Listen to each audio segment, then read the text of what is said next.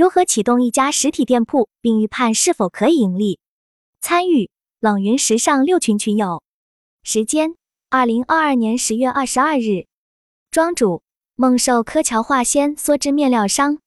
参与者：白影苏州副六群副群主李梦格，郑州形象顾问小鱼，苏州原创女装 Wendy，广州买手 Wisdom，深圳服装买手。以下的冷云时尚圈讨论是就行业问题的讨论及总结。这些分享属于集体智慧的结晶，他们并不代表冷云个人观点。希望通过此种方式，能让更多行业人士受益。作为曾经的实体女鞋行业从业者，想通过这次讨论，看看几年之后大伙对实体行业的看法，也可以帮助一些想要通过实体创业或者已经在开店的小伙伴。一、决定开店之前有几样需要确定的事情。一实体渠道有哪几种？分别有什么特点？庄主认为，实体渠道大致分为商场、步行街、社区店、街边店。如果继续细分，可能还会分业态情况，比如那些比较传统的女人街、小商品市场等。街边店获客难度非常大，维护顾客成本也很高。而如果社区很成熟，客流大，做好服务和售后，社区店也可以做得不错。各实体渠道特点。社区街道、住宅区配套街道或者乡镇商业街道，特点是离住宅区近、人口密集地区，但业态比较杂乱且多为日用必需品。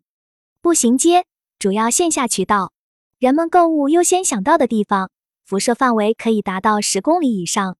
购物商场线下主要渠道之一，特点是业态固定商场自带定位，会筛选客户，客流以购物为主。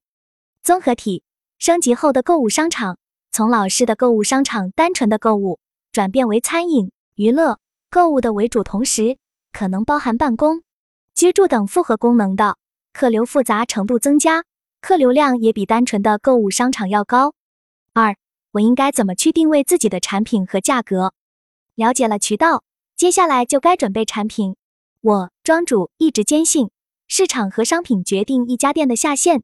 选好商圈门店和产品，这个店开下去生意就不会太差。产品是核心点，产品决定你的客户群体，并且产品是有生命周期的。按我们以前的说法，周期一过，你仓库的货就是一堆一直在增加成本的鸡肋，处理了舍不得，正常价格又卖不动，不卖就没有钱去进新的货。确定了产品，有明确的用户画像，就要开始找商圈了。很多人在选商圈的时候。只在乎客流，没有想到实体渠道的客流是有固定属性的。人再多不一定是你的目标群体，而店面的租金和客流是成正比的。客流看着超大，但其实对你的店铺一点儿价值都没有，租金却很昂贵。因此，在选择实体渠道时，就要考虑店铺与产品、顾客群体匹配问题。三、利用数据化做数据模型。我做了一个简单的表格做模型分析。实际上的开店会更复杂，还要带入产品计划之类的。但一般新人开店会很难面面俱到。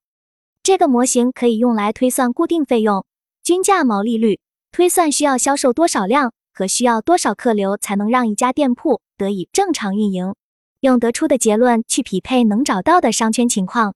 我推荐大家在熟悉的商圈去开店，购买率、试穿率、进店率的数据可以做商圈调研的时候去套用竞品。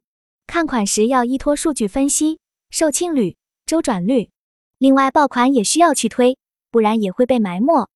二、决定开店，一应该怎么去分析商圈，从而找到一家最合适自己的店铺。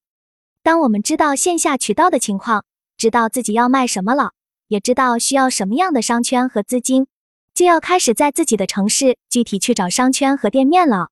选择商圈要去做调查。了解附近客户人流肖像、价格定位、风格定位。我建议新人可以根据自己熟悉的商圈或渠道做相应的产品。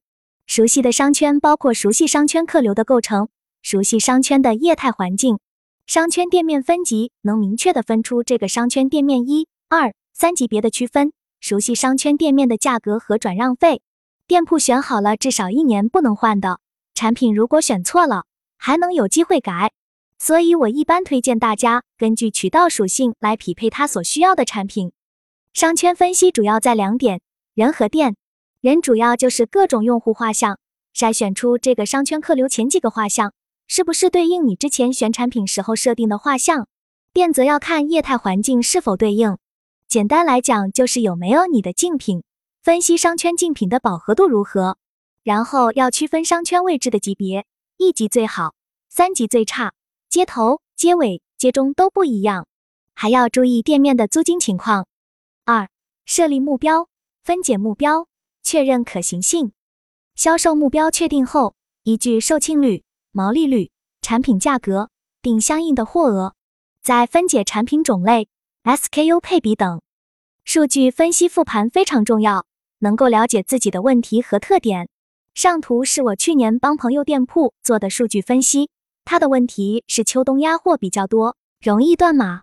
我分析一些数据发现，个人店铺数据没有连锁品牌完善，这是一个普遍现象。数据复盘就像当年打仗的时候，打仗已经打完了，统计伤亡的数据，我们称它验尸报告。分析数据主要看的是定了目标后的目标分解，我们需要把目标分解到每天。很多人不重视每天的目标，结果就会导致只做月数据分析。在定目标的时候要遵循 SMART 原则，毕竟自己给自己定目标，不要定得过于虚幻了。要分析每个人每天需要卖多少钱，需要卖给多少顾客，需要卖哪些品类，都要主推哪些款，根据顾客个人特点组合卖货。这是我之前简单做了个目标分解，还没有涉及节日、产品的生命周期、温度节点、季节占比。再细可以做到分解到小时，但是自己开店做到每天跟进就可以了，至少每周都要分析。如果会做库存分析的话，就更完美了。三、货品生命周期、季节占比。大家在开店的时候有没有去做产品的生命周期和季节占比？我先发一张我们以前跟进数据用的其中一张表，例如你下个月目标是二十万，但是库存只有十来万，那怎么能达成目标？怎么进货？一周一次还是半个月一次？一次多少？品类占比是多少？也要根据库存占比来调整。十几万的库存里面有多少是可用库存？各个品类占比多少？你店铺的去年同期这个时候哪个品类销售占比好？什么原因？真正要做数据的时候，都要考虑全面。货品周期和占比受地域影响比较大。上面的表有六个温度带，每个温度带的产品生命周期是不一样的。生命周期等于产品进度等于等于货品周转等于反计时，我还要不要再花钱买货？三，终于店开业了。一，生意没达到预期咋办？店铺生意不好，在开店初期很常见，但也非常打击人。满腔热情可能被现实冷清打败，但遇到生意没有到到你的预期目标时，不要着急放弃。首先应当分析原因，调整策略，想办法把库存铺货出去，能卖一些是一些。这里我再分享一个分析的策略。首先我们要先明确目标，在目标没有达到的时候，开始进行数据分析。比如我每日业绩目标一千，我已经三天连续没有完成。这个时候就可以掏出之前的目标计划，把目标通货销售漏斗图全部拆分。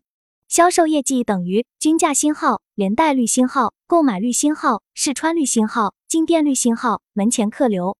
去看均价星号、连带率星号、购买率星号、试穿率星号、进店率星号、门前客流这几项里，哪个指标是瓶颈，哪个没有达到预期值？当你看到你计划进店率百分之十。